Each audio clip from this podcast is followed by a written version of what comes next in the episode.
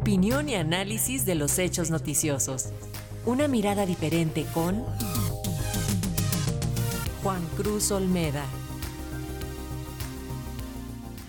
El doctor Juan Cruz Olmeda, profesor e investigador en el Centro de Estudios Internacionales del Colegio de México y director de la revista Foro Internacional, analiza la nueva candidatura de Lula da Silva a la presidencia de Brasil. A pesar de que las elecciones presidenciales tendrán lugar en Brasil recién a inicios de octubre, ya está claro quiénes serán los principales protagonistas. El mandatario en ejercicio, Jair Bolsonaro, quien buscará su reelección, y el expresidente Lula da Silva, quien ha vuelto a la política luego de ser absuelto en los procesos judiciales en su contra que lo tuvieron durante un largo tiempo en prisión. Para quienes apoyan al líder de izquierda, será una suerte de revancha de la disputa que no pudo darse en 2018, cuando Lula fue impedido de participar en la contienda luego de recibir una condena por supuestamente haber aceptado sobornos en el marco general de la investigación llevada adelante por el juez Sergio Moro y conocida como Lavallato.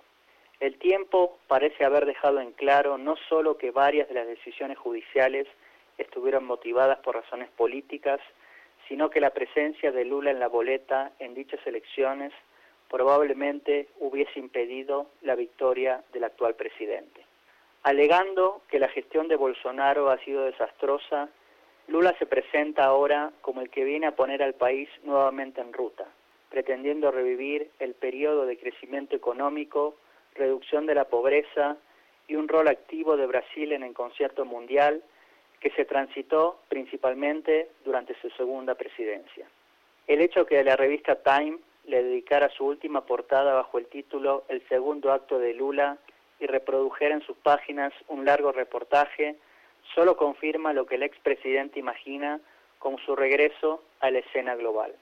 Aun cuando todavía falta mucho para que entremos en campaña, es interesante, sin embargo, analizar algunos elementos en torno de los cuales Lula ha comenzado a construir su candidatura.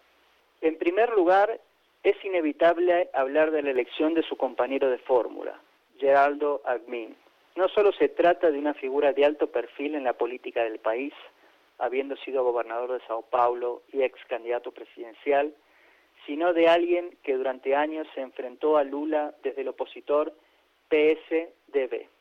De hecho, Alckmin compitió con Lula en la contienda presidencial de 2006 y fue vencido por este en la segunda vuelta.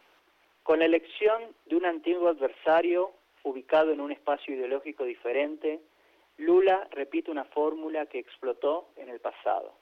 No está de más recordar que quien lo acompañó como vicepresidente durante sus dos periodos fue José Alencar, un empresario y político conservador.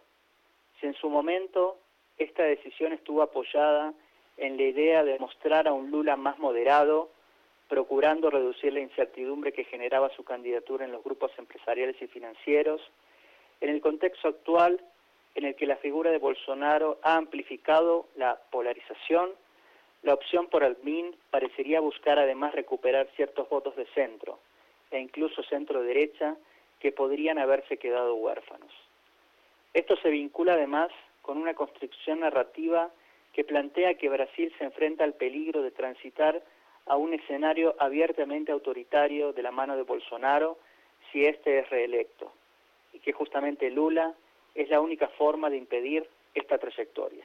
La segunda cuestión que llama la atención es la centralidad discursiva que el expresidente ha dado al tema regional, algo que sin duda en el pasado le generó muchos réditos.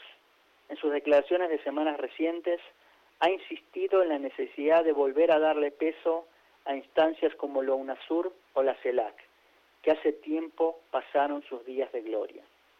También habló de la idea de generar una moneda común para que Sudamérica gane autonomía respecto de las grandes potencias.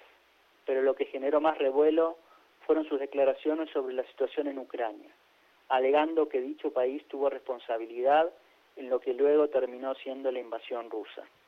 Más allá de las críticas que puedan recibir sus posturas de manera individual, lo que llama la atención es que la visión del mundo que presenta Lula parece haberse quedado anclada en lo que acontecía cuando era presidente, hace más de una década atrás. Sin duda, sus propias acciones tuvieron entonces un peso fundamental para promover varias de las instancias de integración que ahora intenta revivir.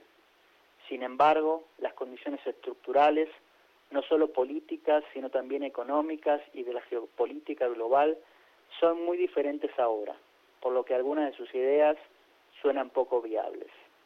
Del lado de enfrente, Bolsonaro ha dejado en claro que venderá cara una potencial derrota. El actual presidente se ha recuperado de sus momentos de extrema impopularidad en los primeros meses de la pandemia y buscará explotar la polarización de cara a las presidenciales.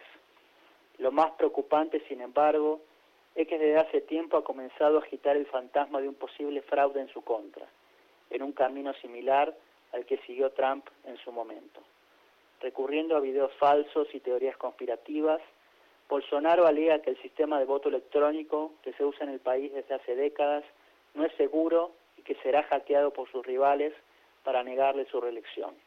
Sin duda falta todavía que corra mucha agua bajo el puente, pero la contienda de este año parece ser para los y las brasileras la más relevante de los últimos años.